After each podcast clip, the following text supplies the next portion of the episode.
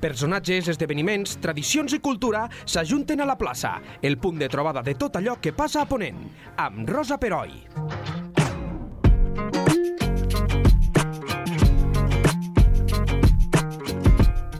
Benvinguts de nou a Lleida 24. Avui tenim als nostres estudis l'Antoni Gelong Viladegut.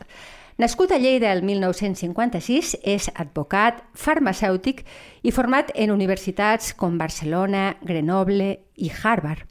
Ha treballat en l'administració pública i en diverses empreses multinacionals. És membre honorari de la Reial Acadèmia Catalana de Belles Arts de Sant Jordi.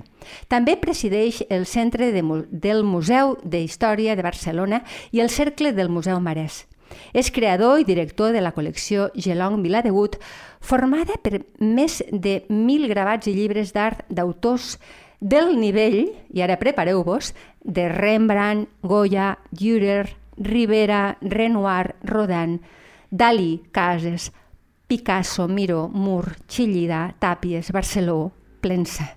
I me'n deixo moltíssims, perquè en contem gairebé 500. Aquesta col·lecció ha estat donada en dipòsit al Museu de Lleida tot just abans de començar la pandèmia, d'això en parlarem, i se n'han fet algunes exposicions. Actualment, però, el veiem molt dedicat a escriure llibres. Benvingut, Antoni, i moltes gràcies. Moltes gràcies i molt content d'estar aquí. Espero que tot això que he dit, que ho he, ho he compensat moltíssim perquè la, la informació sobre la teva vida, en fi, és, és enorme, sigui correcte. No... Ha dit alguna cosa que no estigui bé? No, tot, tot és correcte. Fantàstic, tot doncs. és correcte.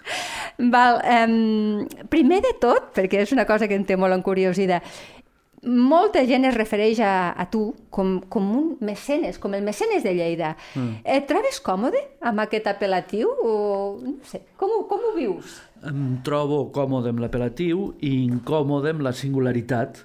M'agradaria que hi hagués més gent eh, que fes mecenatge en aquesta ciutat, eh, mecenatge cultural o del tipus que sigui. Jo crec que n'hi ha més, que potser no són prou coneguts o potser ho fan en àmbits eh, menys eh, públics o fora de l'àmbit de la cultura, però els museus a eh, tot el món s'han creat gràcies al mecenatge i encara avui eh, continuen sent un principi motor eh, de, de, de l'enriquiment dels museus, sobretot dels museus americans, però no només. El Louvre, per exemple, ha rebut eh, grans donacions, o el British Museum, i no, són, no només... són museus punters. Sí. Estàs parlant de museus eh, capdavanters eh, a nivell mundial. Sí, sí. Mm -hmm. Però el Louvre, per exemple, va rebre a començaments del segle XX una magnífica donació de la família Rothschild eh, mm. de gravats i encara avui el Louvre dedica dues sales al gravat i normalment són fons de la col·lecció Rothschild i, i, el, i els museus de Washington, de Nova York, de Los Angeles, eh, són bàsicament fets eh, gràcies a donacions al, al Met de Nova York o altres. Per tant, eh, clar, això té relació també amb, eh, amb el sistema fiscal. Sí. Als Estats Units és més eh, fàcil perquè el sistema impositiu és menor ja, i una manera de singularitzar-te en la societat americana és ser mecenes d'un museu o d'una o d'una charity, d'una associació eh, caritativa o ajuda a la comunitat religiosa de la qual formes part. Però I això... que reps una certa, perdona eh, si és molt prosaic el que et dic, una certa Mm, com una, de, te desgrave d'alguna manera, això, això és el que em vols no, dir. No, perquè estàs poc gravat. El, ah, que, el que això et dona és un reconeixement social. Ah, val, d'acord. Uh, això va lligat, en certa manera, a la cultura protestant, mm. que considera que Déu et premia si et, uh, si et va bé amb els negocis, si et va bé amb els negocis tens un excedent econòmic perquè quan ja t'has comprat el iot, t'has comprat el cotxe, t'has comprat la casa i encara tens excedent, doncs el pots donar a aquestes eh, activitats. Aquí eh, el sistema impositiu és una mica diferent a Europa i el mecenatge també és una mica diferent, però en continua havent perquè el, el que no tenim a Europa i sobretot no tenim aquí és reconeixement social als mecenes, perquè... És el que t'anava a dir. O, o ja desconeix, desconeixement, potser, no? Rego... Bueno, eh, aquí sempre està sota sospita Ah, de ja. per què fas les coses, no? I llavors eh, hi ha gent que no vol estar sota sospita i no fa eh, aquestes donacions.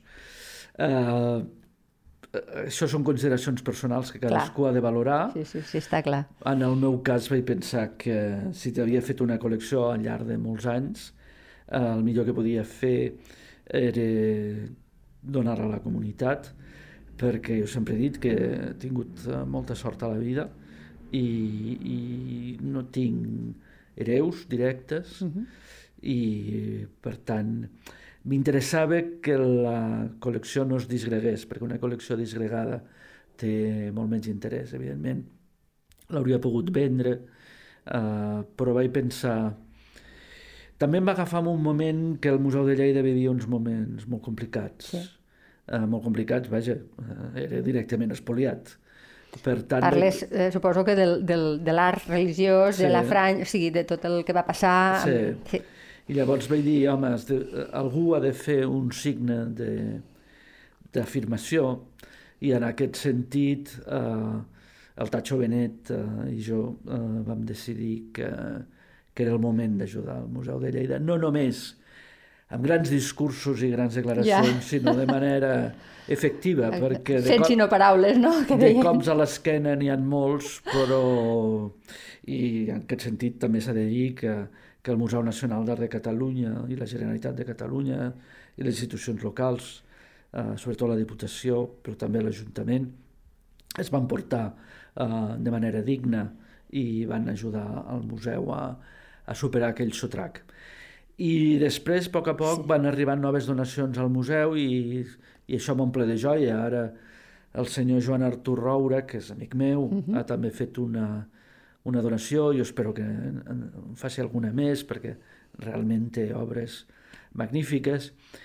I en el meu cas continuo donant eh, gravats al museu encara. Mira, mm, era una pregunta que tenia, ja, ja, ja me l'has contestat, perquè no, no ho sabia. Sé que vas fer aquest, aquest dipòsit mm, el 2020, crec que va ser, Sí, i ara ja no sabia si continues el fent... 2020, no, el 2019, jo diria. Ah, potser sí. Sé, sé que estava just a punt de començar la dos pandèmia. dies abans. Val, d'acord. Dos dies abans. Uf, Déu-n'hi-do. Vaja, no van... Eh, L'acte de, de dipòsit hi havia de ser el president de la Generalitat, el president de la Diputació, l'alcalde de Lleida, tots estaven confirmats i mitja hora abans van, tots, perquè cap d'ells el va poder venir. Mare meva. perquè es començaven a dictar les primeres normes sobre, sobre confinament. No? O sigui, si vam quedar confinats el 13 de març, em sembla, Sí. del 2019, jo crec. És que... Ara ja no sé si era el 2019 o el Era el 2020, no ho sé. 2020. Potser era el Però 2020. ara em fas dubtar, no ho sé. Potser sí, eh? potser no, no, no, no, no, no, no em faig fora amb això. No, no. Era un dels dos Ho, ho mirarem, ho mirarem, Sí. està claríssim, sí, sí. i el dipòsit es va fer l'11 de març, o sigui, dos dies abans, quan eh, la situació ja es desbordava. Ja, ja presagiava que la cosa anàvem, anàvem per aquí. bueno, afortunadament, sembla, sembla, però mai s'ha de dir segur del tot, que eh, s'ha superat. Val. En vindran d'altres, eh? Sí? Sí, sí, no. A veure, Bueno, tu ets farmacèutic i estàs, Sí. estàs mogut amb l'àmbit sanitari. Eh, virus com- n'hi ha i n'hi haurà. Això ho diuen I tots. Sí, ara sí, ve la tardor i, per tant, eh, augmentaran els casos de grip, perquè és estacional. Sí, Probablement hi haurà... A França parlen d'una vuitena onada, jo crec que no estem en, en una onada encara, eh, però augmentaran els casos i per això és important que la gent més vulnerable es vacuni exacte. amb la quarta dosi, que és una dosi de reforç, i una dosi més adaptada, una vacuna més adaptada a les noves variants del virus, eh, però amb aquest virus hi conviurem ja. Sí, Aquest virus no se n'anirà. però esperem que sigui com el gripal, és a dir, Exacte. que no, que no sigui aquella amenaça... bueno, jo recordo, i no ho vull recordar, eh, però com que eren els nostres avis Sí. que estaven tancats als geriàtrics, espero que això no torni a passar, No. almenys amb, aquest, amb aquesta malaltia, que ens va venir i no ens ho esperàvem. No? Això no tornarà a passar, però eh, un s'ha de fixar també amb els morts per grip que hi ha cada any, Sí.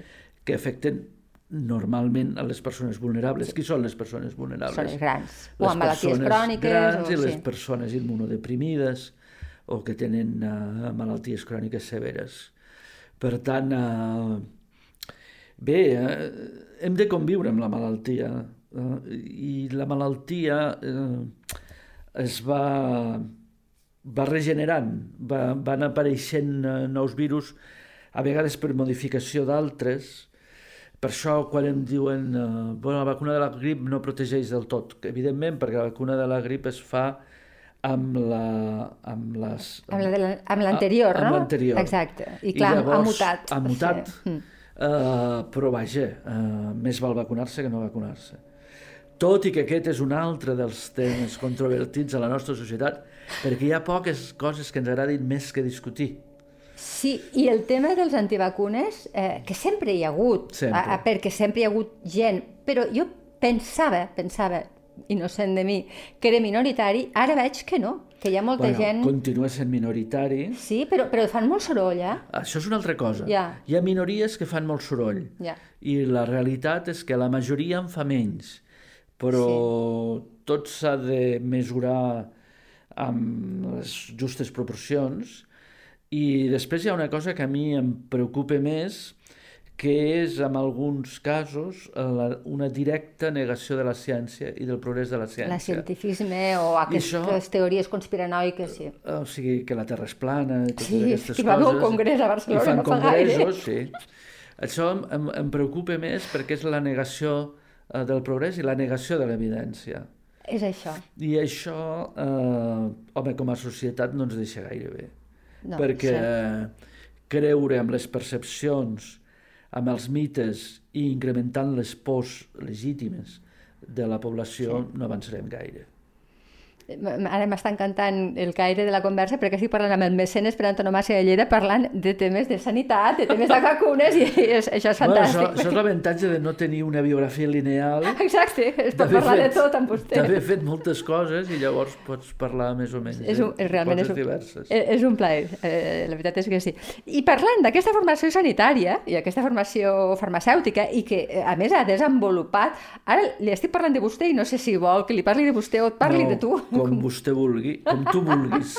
Vale, et em, parlo em de tu. sentiré còmode en qualsevol cas. D'acord, et parlo de tu, Antoni. Eh, bueno, eh, ets una persona molt, que a més t'has involucrat durant molts anys, però al mateix temps has tingut aquesta vessant també tan compromesa que és que has fet una col·lecció d'art mm. que és un referent. Sí. D'on t'ha vingut... Aquesta pregunta te l'haurà fet molta gent, però te l'he de fer. Sí. D'on t'ha vingut aquesta, aquesta inquietud? Perquè això t'ha d'agradar molt i s'ha sostingut durant els anys. D'on t'ha vingut? La família de la meva mare era una família d'artistes. Ah. Malauradament jo no he heredat aquesta, aquesta faceta i eh, no sé fer absolutament res en, en el món de l'art. Eh, vaig començar música, ho vaig deixar, eh, mai, mai he seguit cap estudi reglat de dibuix ni de pintura. Eh, la meva mare feia esmalts i tenia una tieta que era pintora, Uh -huh. Eh, però a mi Déu Nostre Senyor no m'ha dotat eh, De la cap, gràcia de del la gràcia de l'art. Llavors, eh, la primera vegada que em vaig, quan em vaig emancipar, ja vivia a Barcelona i treballava a l'Hospital de Sant Pau, mm. vaig llogar un pis, el pis s'havia de decorar, Sí. I sempre m'ha agradat el món de l'art i visitava exposicions, però sense cap idea uh, preconcebuda. I vaig dir, home, jo no puc comprar pintura, quan comences a treballar és difícil comprar pintura. Clar, el poder adquisitiu és el que Exacte. és, no? Està claríssim. Ni uh, podia adquirir escultura, i un amic meu em va dir, escolta, uh, per què no decores l'apartament amb gravats? Vull dir, ah, està bé, perquè no, és, no són obres singulars, uh, tenen un altre preu, i al mateix temps són elegants i són, uh, bueno, són la història de l'art uh, durant, uh, fins a mitjans del segle XIX, quan apareix mm -hmm. la fotografia, no? tot l'art i tota la història des del segle XV Sí, no? fins És, és al des del XIX, 15 que comença... Sí, Mhm. uh, es fa a través dels gravats. Vaig començar bastant bé perquè vaig comprar dos gravats de Piranesi, que és un dels grans gravadors eh, és un gran gravador italià, romà, del segle XVIII, eh, i després em vaig anar comprant d'altres per, per altres habitacions, d'altres estils. I a poc a poc eh, vaig entrar en el món de les galeries d'art a Barcelona, llavors vivia a Barcelona, uh -huh. i vaig anar adquirint peces. Quan arribes a 100, evidentment no hi ha parets per posar 100 gravats.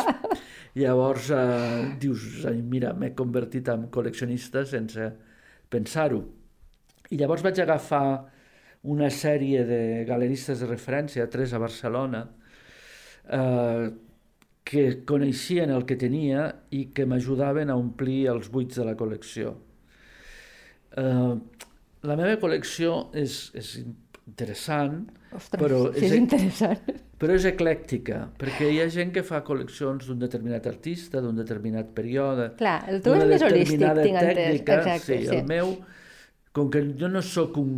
Jo no era un conèixer uh, de del món del gravat, uh -huh. vaig dir, escolta, jo faré una col·lecció d'aquells gravats que m'interessin, m'agradin i que hi pugui accedir. I així s'ha anat fent la col·lecció. Després d'aquests tres galeristes a Barcelona, quan vaig a viure a París em vaig tenir tres més, i després eh, tinc, eh, rebo uh, catàlegs i uh, assisteixo a subhastes a Nova York, a Londres, a Amsterdam i a Stuttgart. I amb aquests, deuen ser 11, 12 cases de, que tenen gravats, uh mhm. -huh. he anat fent la col·lecció, encara la faig. Perquè és una col·lecció viva, no és una col·lecció que es deixa al museu i ja s'ha acabat.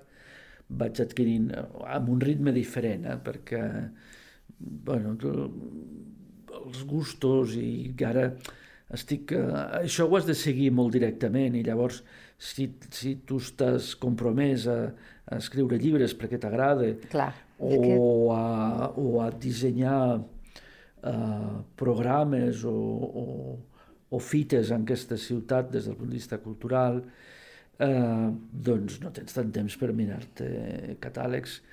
I llavors, si no veig les peces... Eh... No les veus? Mm, pràcticament en viu, eh? Sí, no, en viu. Uh -huh. uh, no acostumo a adquirir-les perquè uh, sempre les adquireixo en galeries que estiguin obertes i que sàpigui on són sí. i amb obres que jo hagi vist. Perquè, perquè per exemple, Dalí hi ha més falsificacions que clar, gravats reals. Clar. És que clar, que deu ser un món perillós també, per altra banda, perquè clar, hi ha molta falsificació. T'has de fiar dels, dels galeristes. I dels teus, que són gent de la teva confiança, sí. que has anat adquirint a base d'anys, de la confiança Ara, clar, i l'amistat, suposo. Jo no compro mai, uh, no he comprat mai en aquests uh, que hi ha internet uh, que t'ofereixen gravats. Sí, sí, que no conec, conec aquest món. cap sí. garantia. Uh, I dic, escolti, és que jo no sé si això és una còpia, si és un... Perquè, clar, amb una fotografia no, no ho pots descobrir, això, no? O ho has de veure, has de veure eh, en el cas del gravat antic, eh, la qualitat del paper, has de veure de quina sèrie és, on ha estat imprès, Clar. Eh, perquè en el cas de Piranesi, per exemple, eh, depèn de si està imprès a Roma o, o està imprès en planxes que el fill va portar a París i, i, i són de qualitat diferents. El mateix Goya no és el mateix una primera edició que una edició 34. Uh, bé, i has de conèixer una mica i t'has de fiar del que et diuen, no? I acostumo a demanar el certificat, perquè si mai hi ha un problema diré, escolti, uh, vostè em va certificar que això era de tal data i analitzat, doncs resulta que és d'una altra data, per tant no ho haurem de resoldre, no? Però eh? no, és, eh, no acostuma a passar. No acostuma a passar. No. M'imagino que no acostuma a passar perquè tu ets una persona experimentada, que saps moure't bé, que tens gent de confiança i que el teu criteri val, però al començament mm, deu ser un terreny el que, que has d'anar mm, explorant. Però sempre, eh, sempre he anat a, eh, directament al galerista, Val, que sempre m'ha pogut certificar. Clar. Perquè després hi ha diverses persones que t'ho ofereixen per internet, no sé com saben la meva adreça, o, o per WhatsApp. En sèrio? I, sí, és com una sí, mica... Perquè, fa com a cosa, no? Bueno, perquè hi ha gent que es vol desprendre Clar. dels gravats de l'avi, o que els ha heredat i no sap què fer-ne. I llavors tu dius, eh, li agraeixo molt, però no és el meu sistema d'adquisició d'obres, no? Perquè a vegades això té dos perills. Un, que la família consideri que allò val més del que realment Clar. val. I llavors s'ofenen molt quan tu els dius el preu és aquest i eh, ells pensaven que cobrarien 10 vegades més. I Ah. clar, eh, dic, escolti, jo què vol que li digui? No, no estem parlant eh, del mateix, no? I després eh, és més difícil, n'hi ha que t'ho ofereixen a preus molt baixos i això també és molt sospitós.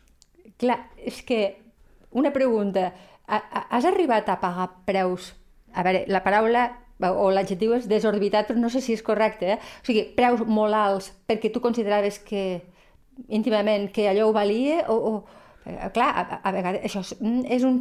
També pots, no ho sé, descapitalitzar potser no, però si juguen molts diners en aquest món, com ho fas? El, el primer criteri que has de tenir, o un criteri dels primers que has de tenir, si vols ser col·leccionista, és no arruïnar-te. Sí. Per I a la vida, en Per tant, general. has de saber molt bé on tu pots arribar des del punt de vista econòmic i no passar d'aquest punt.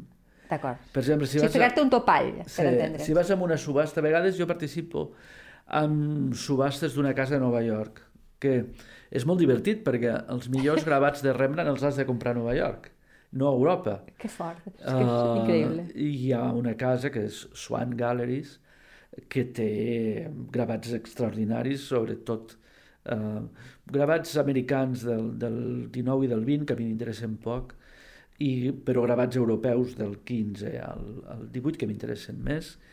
I llavors allà eh, tu has de dir eh, quan estàs disposat a pagar, jo poso una quantitat, llavors ells et diuen hi ha algú que ha superat eh, la seva quantitat i dic, doncs Fora, ja. Pues, doncs per ell Res no, a dir, no sí. cal preocupar-se. Només alguna Val, val. vegada que he tingut tracte directe, uh, si la peça m'ha interessat molt, uh, he pagat un preu elevat. T'has saltat la teva pròpia excepció norma, o norma posada, no? Uh, diguem que he transigit amb els meus principis, cosa que no s'hauria de fer, però vaja. Però llavors... Però de tant en tant sí. també hi ha allò de, de l'estímul personal, quan et diuen... Eh, per exemple, jo me'n recordo d'un gravat que està aquí a Lleida ara, Sí. que és un gravat de Felip V molt, eh, valencià de 1702, eh, d'un artista que es deia Joan Baptista Rabanals, que el propietari era, eh, viu a València i havia fet unes declaracions a les províncies dient que aquell gravat no sortiria mai del País Valencià. Fins que vaig posar una certa quantitat sobre la taula i va sortir del País Valencià volant. Va sortir tan volant que me'l va portar ella a Barcelona. Déu-n'hi-do. O Vull sigui, que- tots tenim un preu, eh? Vull dir, Sí, sí, sí, és sí. evident.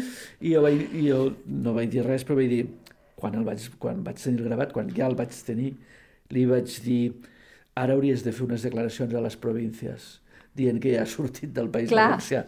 Perquè no quede molt patriòtic, no, diguéssim. No, no, però ho vam, ho vam deixar estar i, Sí, no, és evident. i he continuat tenint relació amb ell.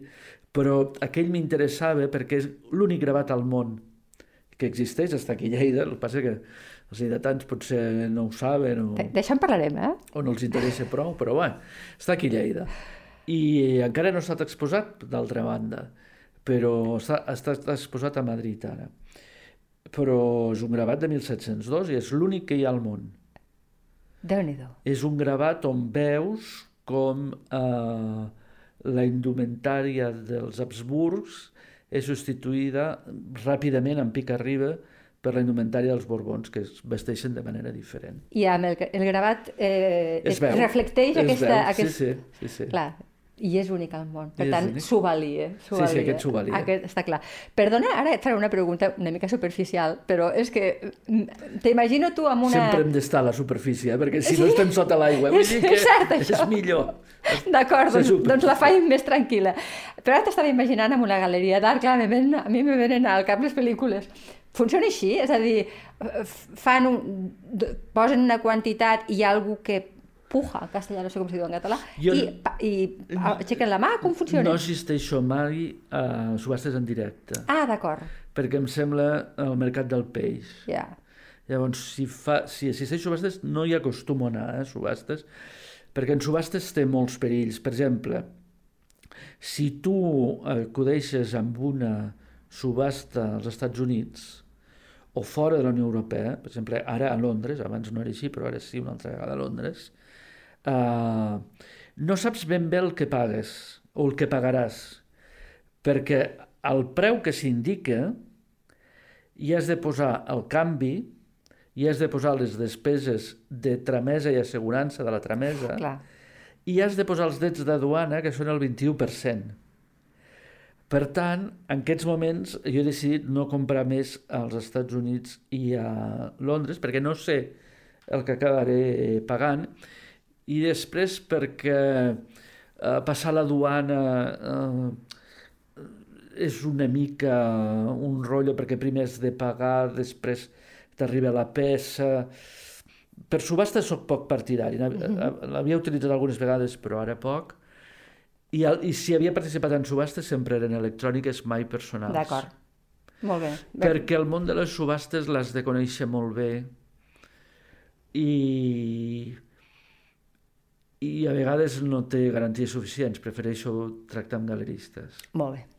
Eh, clar, durant tots aquests anys eh, ho has, tu has apuntat i ha gravats pràcticament des del segle XV fins a l'actualitat, perquè ja, Sí, ja sí. tens plenses. Plensa, Exacte, plensa. vull dir que està així. I és un plensa que no és de lletres, no, no, no, Ah, no? Són, no són les lletres que fa ara, no. Jo tinc una escultura de plensa que Sí, de lletres, Les típiques que, no, que, Tot. que, n'hem- vist tots, sí. però no tinc cap... Gra... Els gravats que tinc de plensa... Plensa va començar sent gravador, és molt curiós. No sabia. I quasi tots els uh, escultors han fet gravat. Per exemple, Henry Moore ha Sí, fet gravat, sí. uh, Rodin va fer gravat, uh, Que, que és el que Aristide Mayol ha fet gravat, i de tots en tinc alguna. I, i perquè comencen uh, aprenent la tècnica del gravat i després passen a l'escultura. Perquè en alguns casos la, les eines són bastant semblants. Ah, d'acord. És com un, una, un inici Sí. a l'escultura. I els. I els gravats que tinc de Plensen uh, són bastant dels inicis. Després ell ha fet algunes sèries, però ell continua fent gravat. Eh? Té un estudi de gravat. Però, per tant, durant la, la teva col·lecció, que a més a més és, oli, és a dir, no, no, no se centra en una època concreta, es podria fer un estudi de la evolució Sí. del gravat. Aquesta només, és la idea. Ah, clar, és, és així. O sigui, fins- I en totes les tècniques, perquè hi ha Sí, diverses sí. tècniques, i tu les agafes totes. Totes, totes. Hi ha des d'impressió digital, serigrafia, litografia, eh, aigua forta, aigua tinta, eh, punta seca, etc etc. I estan totes les tècniques representades i després, clar, des del 15 fins a mitjans del 19 és un gravat que se'n diu de reproducció. O sigui, tu veus un quadre i el reprodueixes, o una escultura i la reprodueixes, o un fet d'armes i el reprodueixes. I és explicar la història i l'art eh, contemporanis. A partir de l'aparició de la fotografia, evidentment, això perd interès perquè si es reuneixen Stalin, Roosevelt i Churchill fas una foto i no cal fer cap gravat, no? I llavors passem a, la, a lo que se'n diu la, el gravat de creació. Però llavors pots veure, hi ha gravats eh, expressionistes, impressionistes, abstractes, eh, tot, tots els diferents moviments artístics que hi ha hagut al llarg del segle XX i del XXI. I en l'actualitat, tu que coneixes el, el tema, hi ha bons gravadors? Molt bons gravadors. Sí, eh? Hi ha gravadors excel·lents. I a mi m'agradaria que Lleida fos, es convertís, i espero que sigui així, en un lloc on el, el gravat eh, sigui conegut i reconegut i, i tinguem un pes en aquest món perquè hi ha premis de gravat, però m'agradaria que la ciutat es, en el món de l'art eh, fos coneguda per la difusió del gravat. Mm, Fent una mica més àmplia aquesta afirmació teva, mm, en alguna entrevista t'he sentit dir que potser a Lleida li manca una xarxa de museus, i entenc No, que també... malauradament n'hi ha massa. A Lleida hi ha massa museus. No I li què és- falta una xarxa. I què és el que... O sigui, una ciutat eh, de 140.000 habitants Sí, no pot tenir 10 museus. Basilea en té un. Basilea té una falta capacitat una centralització econòmica.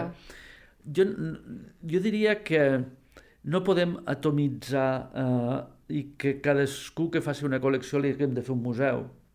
Ja, Uh, o que a centres d'interpretació li diguem museu. d'acord. No pot ser. Hem de- hem d'aclarir aquest panorama. Sigui, és, és conceptual una mica, Sí, eh? sí, sí, completament conceptual. Ara, Lleida pot tenir dos museus, que són, que podrien ser un sol, però bueno, s'ha decidit que són dos, eh, són dos, que són el Museu eh, de Lleida i el Morera, Museu d'Art Modern i Contemporani de Lleida, Sí. que ahir va presentar la seva estratègia 2022-2025. Aquests dos són museus reconeguts per la Generalitat de Catalunya. El Museu de l'Aigua és un centre d'interpretació Sí. sobre l'aigua, però Ja no és un museu, No és un museu. Mm. perquè per ser un museu s'han de tenir fons propis i no només un edifici o un pseudoedifici. Uh, el Museu Roda Roda és un, una col·lecció especialitzada, Sí, són col·leccions, és veritat. però no són museus. Llavors, clar, si tu parles amb, amb, amb el Servei de Museus de la Generalitat de Catalunya, et dirà, escolti, però és que a Lleida n'hi ha dos, que són els dos reconeguts. Val. Llavors, a mi em sembla que no ho hauríem d'atomitzar i que hauríem de decidir canviar el nom d'aquestes entitats, assegurar la seva viabilitat econòmica i que passin a dependre d'un dels dos museus. D'acord. Però, per això, a mi, a mi el que em sap greu, la, la, la impressió que jo en tinc, vist des de fora i evidentment em donaran eh, totes les raons agudes i per haver per justificar tot, però vist des de fora eh, això no té gaire sentit. D'acord, o sigui, tu, sí, sí, sí, seria artic- els dos museus existents i que en aquests dos museus s'articulessin tota la Tota resta la de resta de centres, de col·leccions. col·leccions, de tot allò que, que també tenim i que, i que té, el seu, evidentment, el seu valor, però que no s'hagin de dir museus, bàsicament per, per una confusió també, per, ci- ciutadana, no? Mm, està bé. Per exemple, eh, aquí, a, no aquí, però a Molins de Rei hi ha una entitat que li diuen Museu de Molins de Rei. I ahir eh, la, la cap de servei em diu, però és que no és un museu, no està acreditat per la Generalitat. Ah, d'acord. S'han de fer, per, per tenir la consideració de museu, s'han de reunir unes determinades condicions. No n'hi ha prou amb la voluntat de dir-se museu. Clar. I llavors eh, creem confusió a vegades amb aquestes coses i, i, i donem substantius que no quadren amb la realitat de les coses. Autoenganyar-se és molt divertit, però no té gaire No sentit. té cap sentit. No, no, està clar, està clar. Eh, ja, parlant de la teva col·lecció, sé que se n'està fent exposicions, el mateix museu eh, ho fa, però no ha sortit més enllà d'Europa. Crec que ha arribat a No, París. ha arribat a París, sí. Ni, ni, però és que hi ha per exemple, jo què sé, eh, Estats Units mm, so- hi ha molts bons gravadors, hi ha molta tradició de gravar... n- Hi, No va hi ha... haver, hi va haver un intent, eh, a través d'una galeria de París, Mhm. De fer unes exposicions a Miami i a Los Angeles, Ostres. però va venir la crisi i va venir la...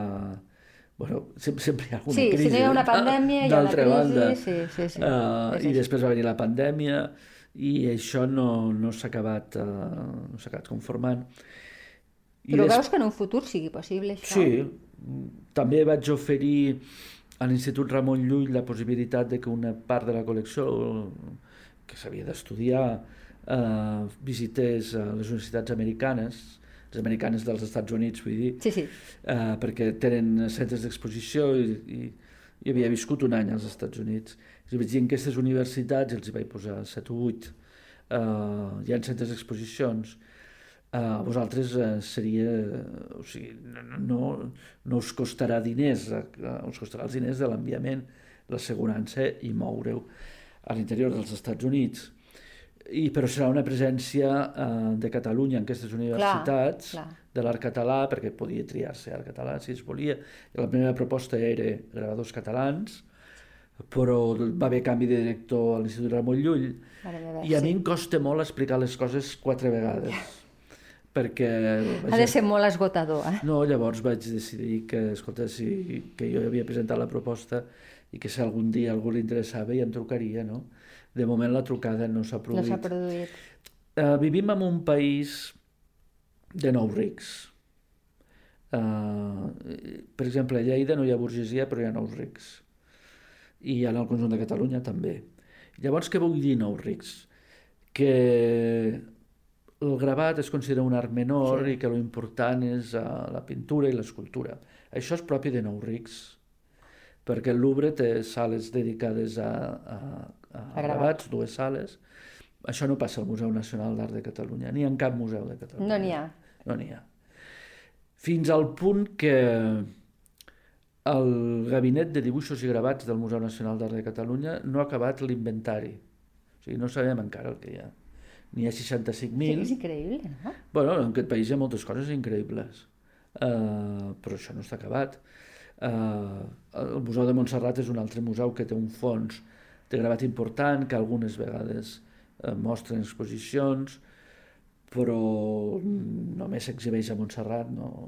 Va, va haver una mostra itinerant que es titulava Els Piranesi de Montserrat, que va estar aquí a Lleida, em sembla, uh, però no, després d'aquesta ja fa 5 o 6 anys uh, no se n'ha produït cap altra.